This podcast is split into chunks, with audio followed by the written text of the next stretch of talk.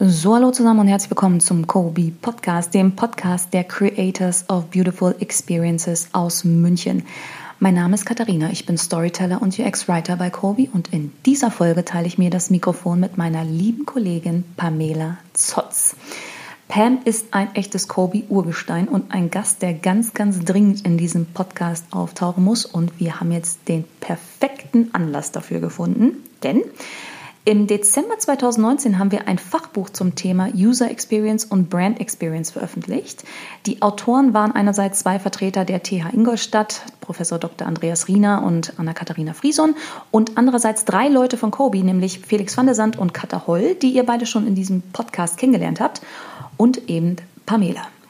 Das Buch heißt User Experience is Brand Experience, erschien im Springer Verlag in englischer Sprache. Es ist ein richtiges Prachtexemplar mit Hardcover in leuchtendem Gelb und kleiner Fun Fact, auf dem Cover ist eine junge Dame abgebildet, die gerade eine User Experience am Handy erlebt.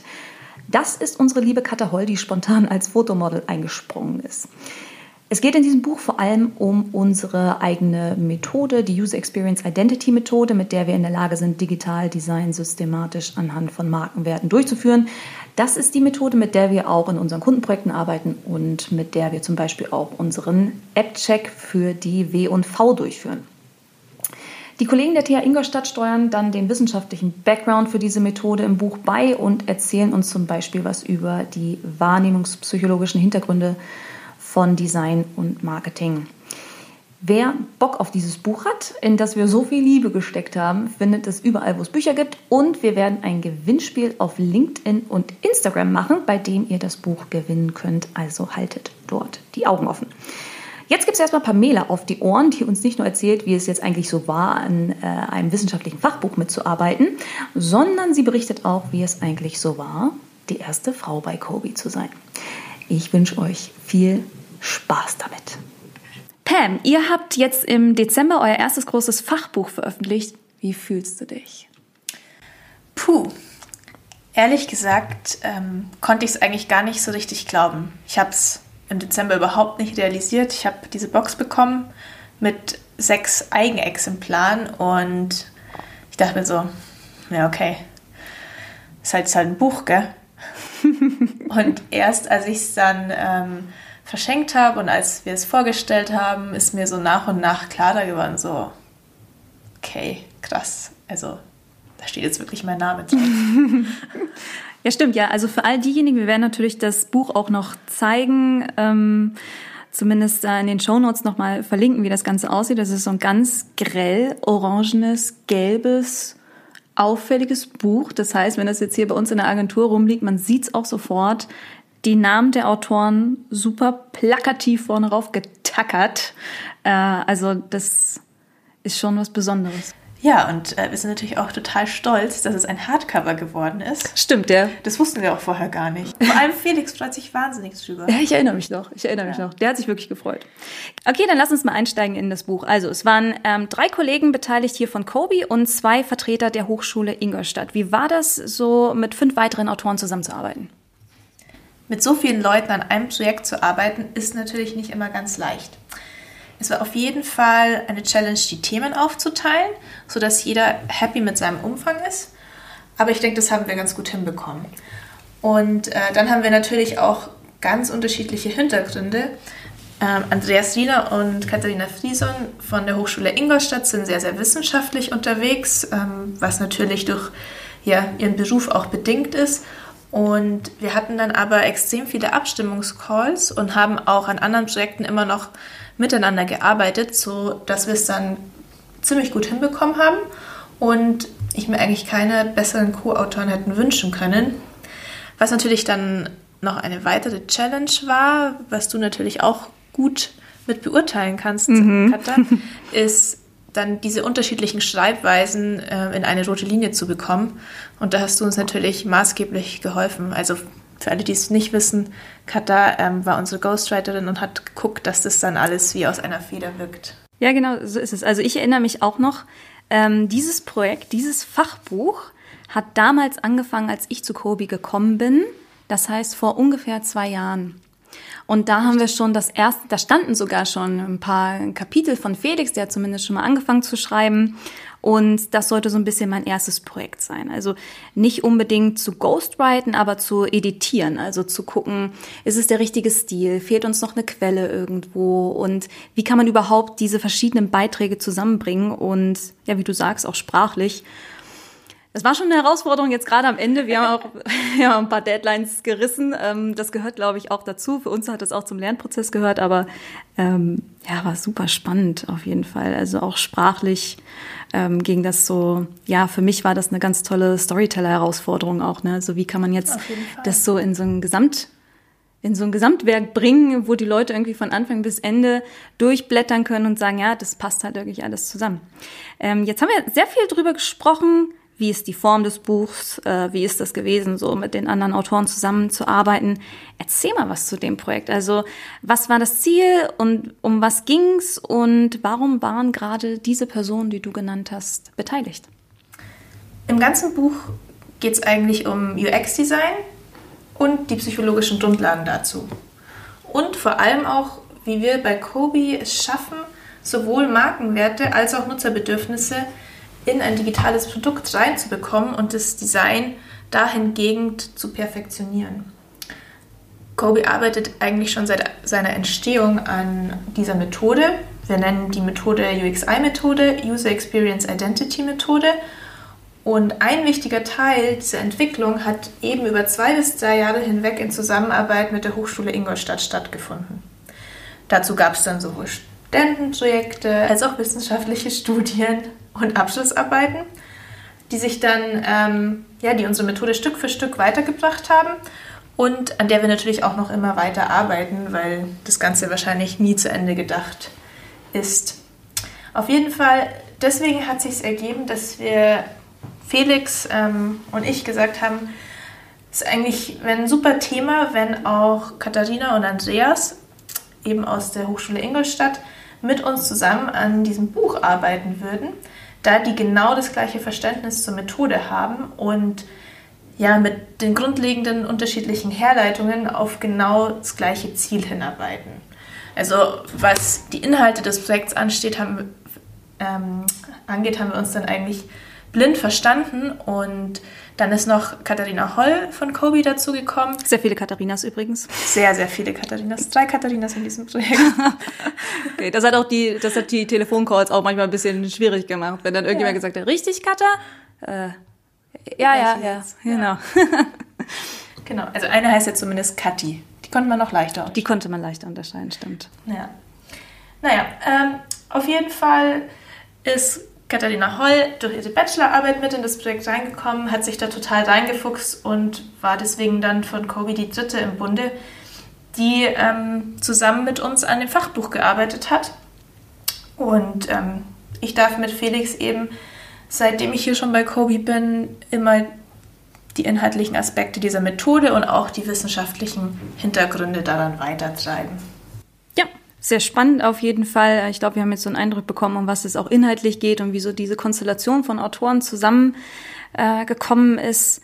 Jetzt rückblickend, ich weiß, es ist wahrscheinlich ein bisschen schwierig, du hast jetzt ganz am Anfang schon mal angedeutet, worauf an diesem Projekt bist du am meisten stolz, Pamela? Das Hardcover. Ja. Nicht Spaß. Nicht Spaß. Ich bin sehr, sehr stolz darauf, dass wir mit dem Buch unsere Kobe UXI-Methode auf Papier gebracht haben und zwar ähm, in einer sehr validen, verständlichen und nachvollziehbaren Weise. Und vor allem bin ich auch stolz darauf, dass wir das Ganze trotz Projektgeschehen von seitens Kobe und trotz sämtlicher Konferenzen und der ganzen Lehre von seitens den Ingolstädter Kollegen gar nicht ähm, so viel später als eigentlich geplant abgegeben haben. Also, weil das muss man sich natürlich schon mal vorstellen. In so einer Agentur gibt es wichtige Kundenprojekte mit ähm, Deadlines, die immer sehr eng getaktet sind und sich da dann eben nochmal die Zeit nehmen, um inhaltliche Sachen für die UXI voranzutreiben und vor allem das Ganze dann auch noch auf Papier zu bekommen, äh, ist nicht so leicht. Hm.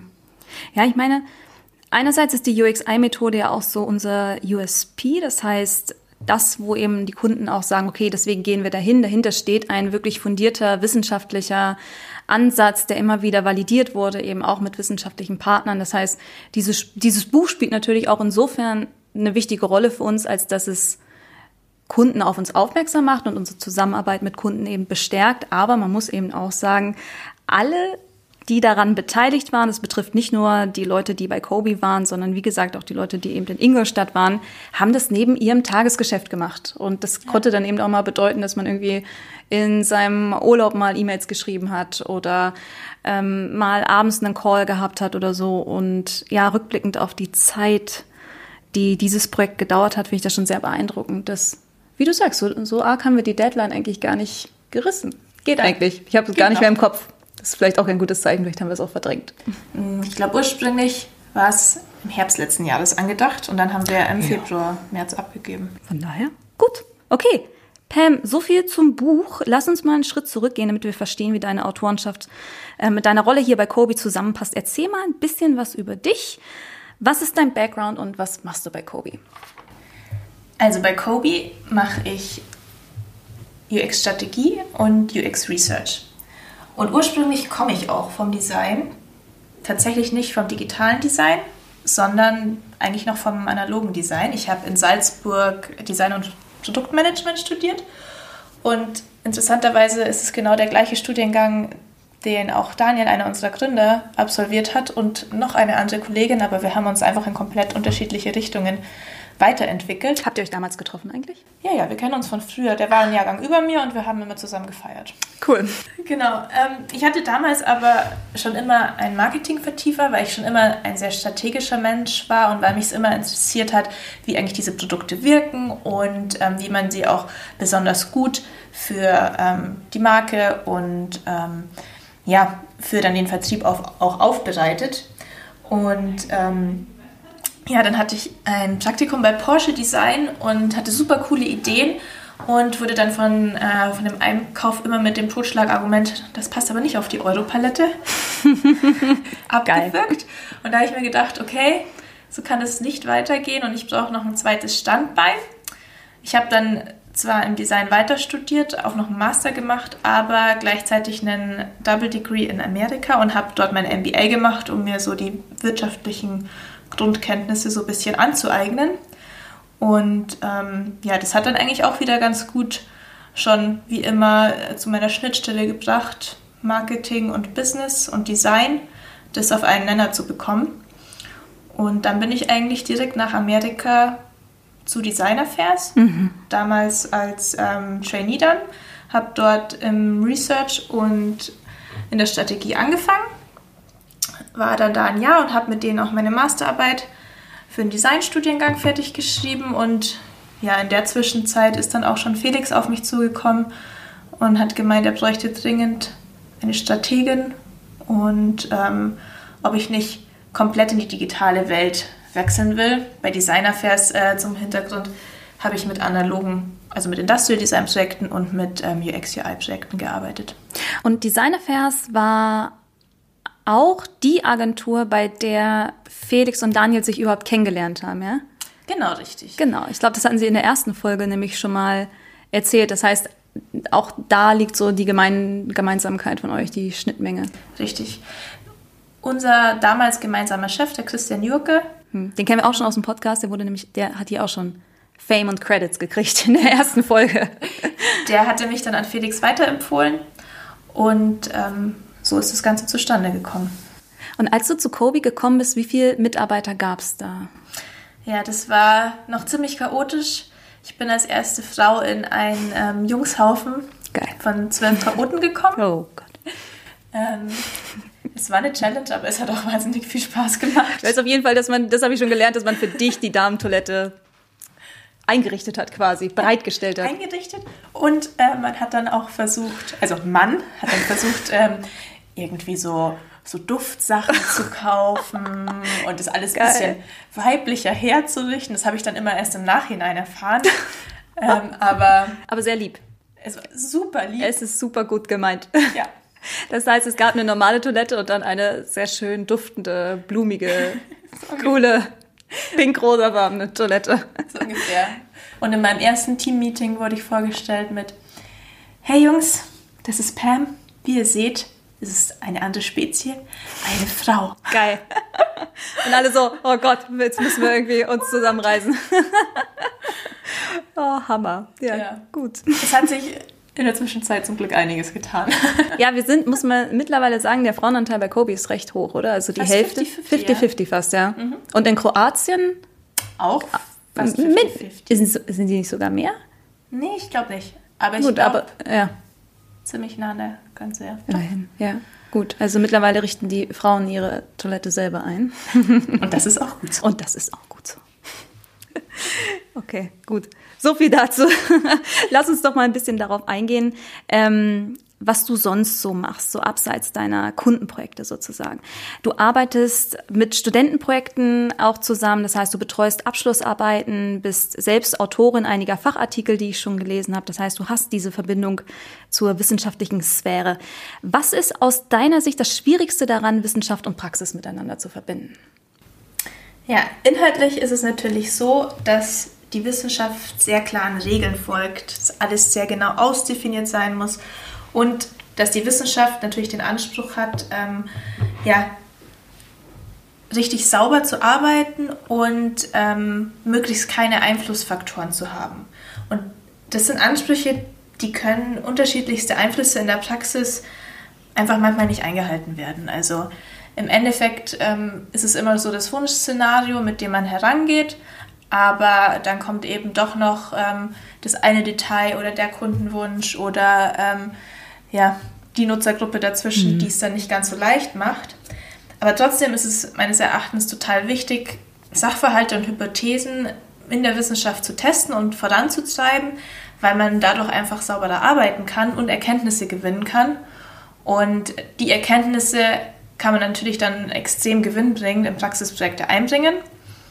Und auch wenn es nicht eins zu eins den gleichen Output hat, schafft man es dadurch trotzdem, die Praxisprojekte auf ein nächsthöheres Level zu bringen und einfach Schritt für Schritt immer ein bisschen weiterzubringen.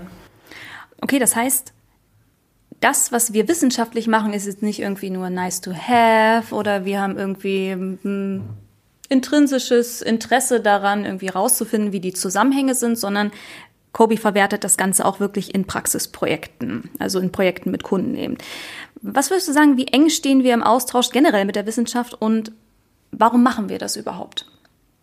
Ja, als Designagentur ähm, ist natürlich die Wissenschaft nicht so das Erste, was einem in den Sinn kommt. Äh, vor allem, wenn wir da unseren Controller zitieren können, der immer sagt, alles für die Marge. Also bei oh, Kobi ja. ist natürlich auch so, wie ich vorher schon auch gesagt habe, dass unsere Kundenprojekte immer an erster Stelle kommen. Und das ist auch gut so.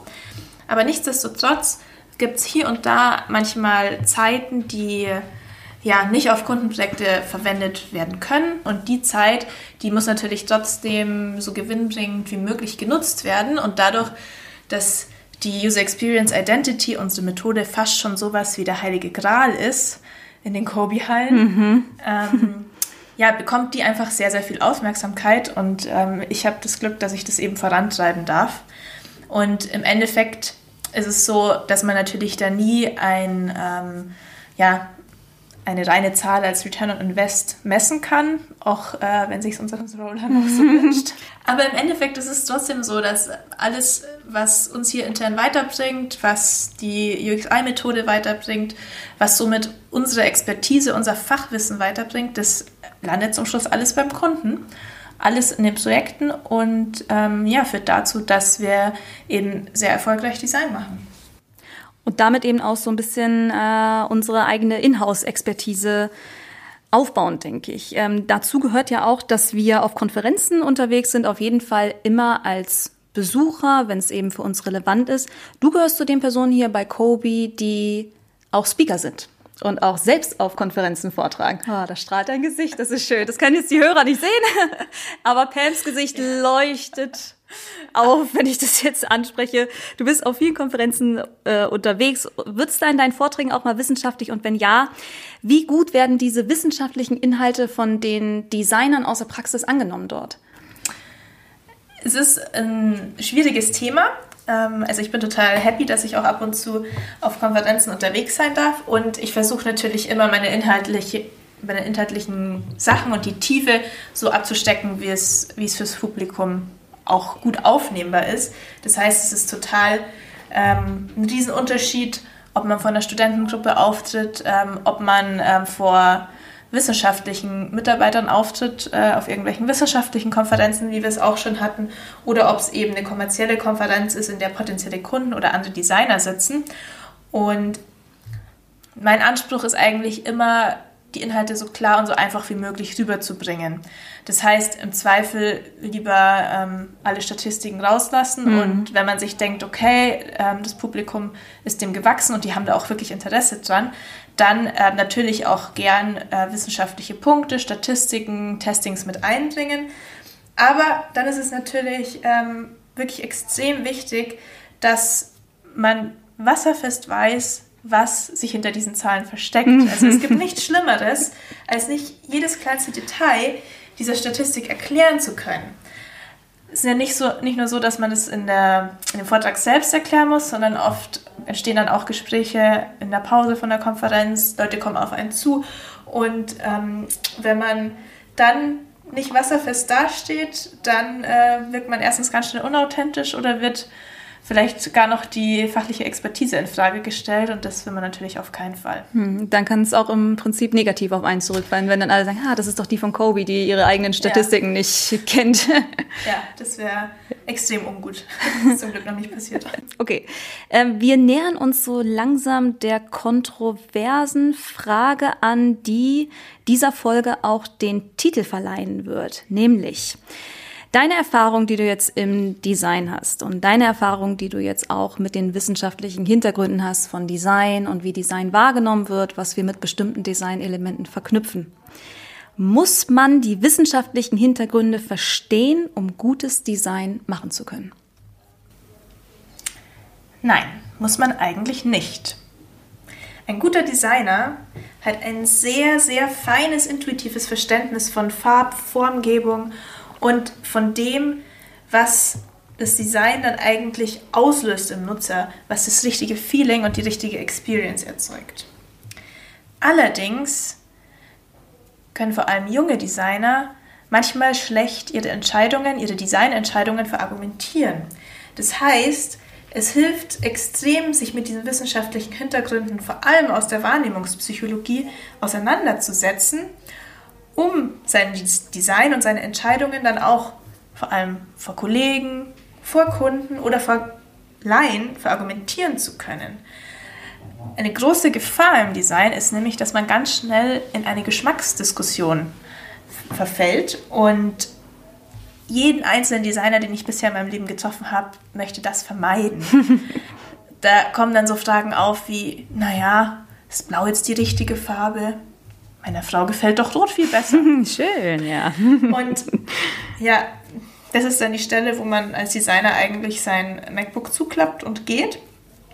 Deswegen ähm, ist es ganz wichtig, nicht darüber zu diskutieren, ob die Farbe oder das Design jetzt subjektiv gefällt oder ob es denn genau die Experience und das Feeling auslöst, ähm, das für das Produkt oder für den Service auch gewinn, gewinnbringend ist. Und zwar nicht nur aus wirtschaftlicher Sicht, auch aus der Nutzerperspektive ähm, sind die Bedürfnisse damit abgedeckt und ähm, ja auch aus der Marke heraus deckt sich das Design eigentlich auch mit dem Markenverständnis, ähm, das dem eigentlich als Basis zugrunde liegt.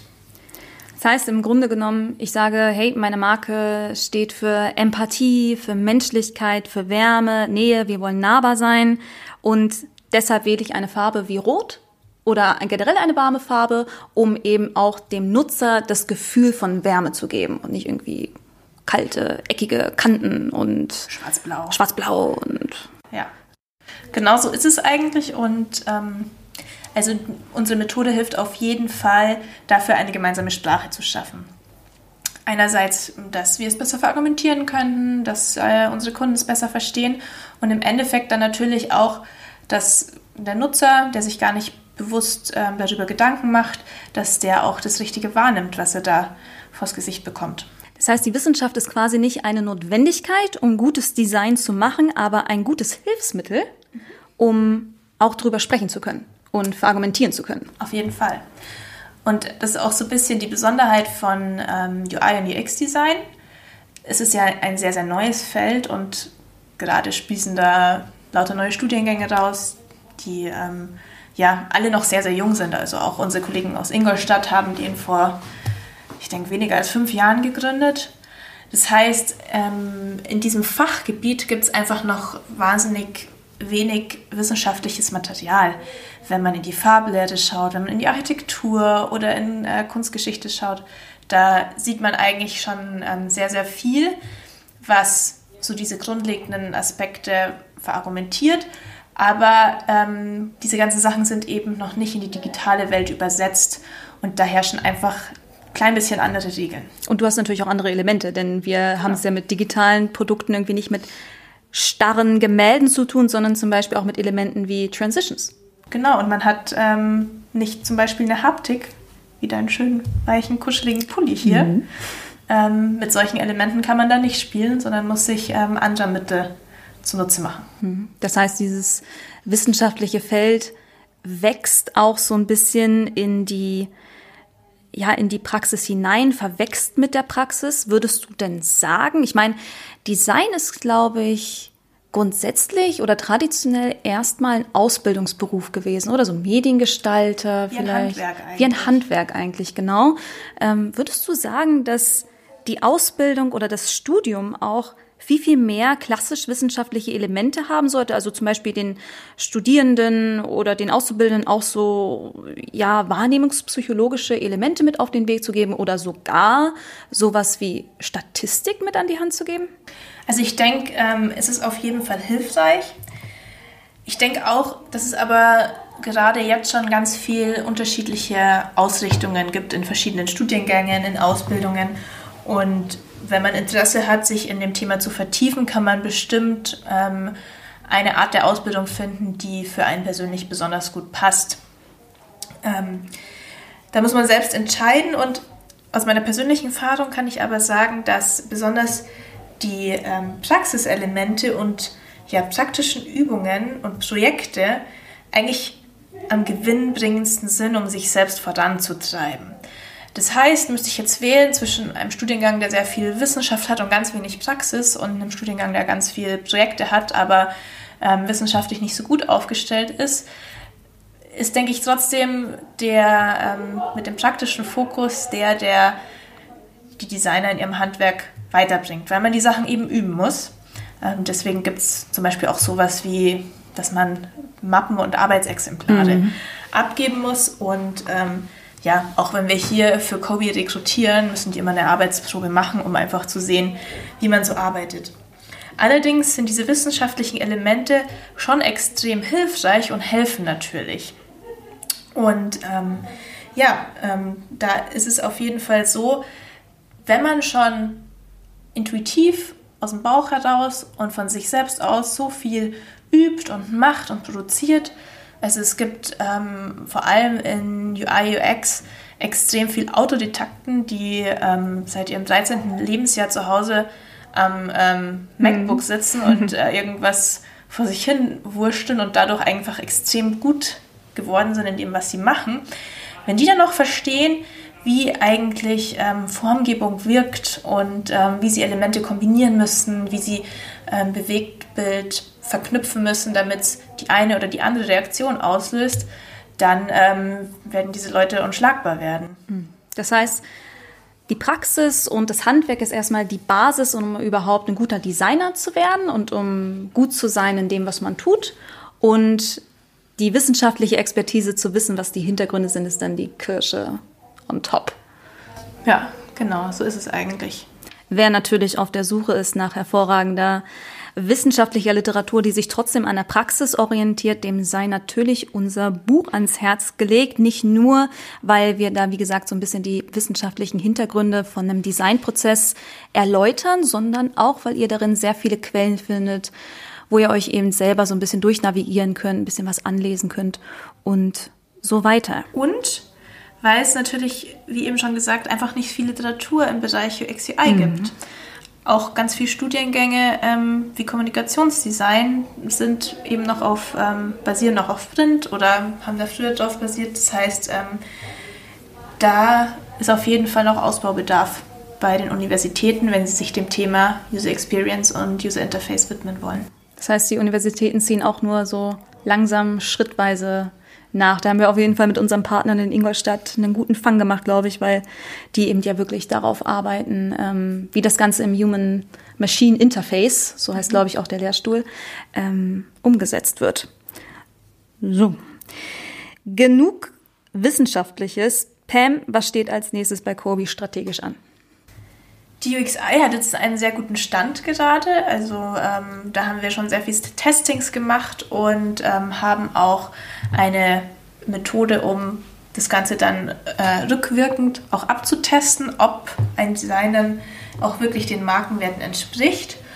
Und was gerade so bei mir auf dem Schirm ist, ist noch mehr in Richtung ähm, User Needs zu gehen und ähm, auch wirklich die User Needs, die wir ja auch tagtäglich in unseren Research-Projekten mit abgreifen, zusammen ähm, ja, mit dem Markenbasiswissen zu integrieren und dann unsere UXI, unsere User Experience ähm, Identity Methode zu erweitern zu einer ganzen ähm, ähm Customer Experience Methode. Da bin ich zusammen dann mit Kollegen auch aus dem Research, ähm, aus der Markenstrategie. Und das ist eigentlich so unser nächstes großes Ding, ähm, das sich auch jetzt langsam Schritt für Schritt weiterentwickeln wird. Und Customer Experience Identity heißt, dass es eben nicht mehr nur um das Digitale geht, sondern alle Touchpoints. Oder wie ist das zu verstehen? Genau. Und es ist in unserem ähm, Umfeld vor allem auch so zu verstehen, dass wir ja zwar gerade noch sehr, sehr viel mit Screens interagieren, aber ähm, dass in der Zukunft auch ja sehr viel mit anderen Objekten, die ans Internet gebunden sind, egal ob das jetzt ähm, ein Kühlschrank ist oder irgendwie die Heizung oder doch mein Roboter oder mein Sprachassistent, dass ähm, es da einfach auch noch andere Interaktionswege gibt. Und ähm, zusammen mit den Service-Schnittstellen Service, ähm, wir dann einfach ein ganzheitliches Gefüge schaffen wollen und uns dann noch weiter in die Zukunft bewegen wollen. Mhm. Cool. Sehr, sehr spannend. So, Pam, wo trifft man dich demnächst außerhalb von Kobe? Wo kann man dich jetzt sprechen hören? Wo liest man was von dir? Wo trifft man dich? Ähm, als nächstes habe ich das Glück, dass ich mal wieder bei meiner alten Hochschule in Salzburg vorbeischauen darf. Da freue ich mich eigentlich cool. immer und ähm, mache einen Gastvertrag im Rahmen einer Marketingvorlesung bei ähm, DPM. Und ansonsten bin ich noch am 1.4. in München auf der Mobile TechCon und ähm, habe da auch einen Vortrag. Sehr cool. Also wir halten auf jeden Fall immer alle möglichen Leute, die uns folgen, auf dem Laufenden, wenn ähm, Personen von Kobe auf Konferenzen sind, einen Vortrag halten, was veröffentlicht haben. Also folgt uns gerne auch auf LinkedIn. Da verpasst ihr nichts mehr. Wir werden auf jeden Fall auch posten, wenn du dann in Salzburg deinen Auftritt hast. Voll schön. Ähm, cool. Da gehe ich mit Daniel zusammen hin, der freut sich auch schon, die Ach, alle wieder schön. zu sehen. Wie cool. Sind auch dann die alten Professoren dabei? Mhm. Ja, ja, cool. Sehr, sehr cool. Ich hoffe, ihr bringt gutes Bildmaterial mit und nehmt unseren Instagram-Account mit, weil das ist ja cool, wir. das zu begleiten. Und vielleicht können wir auch den einen oder anderen Prakti abgreifen. Schön äh, den Kobe-Nachwuchs rekrutieren. Super. Cool. Danke dir, Pam. Ein geiles Gespräch. Ähm, viel Spaß bei allem, was du vorhast und danke dir für deine Zeit. Immer gern, Katha. So, ich hoffe, das war spannend für euch. Ich fand es super interessant. Und diese Folge von Pamela und mir ist übrigens die Folge mit dem bisher schlechtesten Längenverhältnis zwischen Originalaufnahme und gepublishtem Content, weil wir echt sehr viel gelacht haben in diesem Gespräch. Daher nochmal großes Danke an Pamela für die Zeit und die geile Aufnahme. Ähm, danke euch fürs Zuhören. Ich hoffe, es hat euch gefallen und wir hören uns beim nächsten Mal.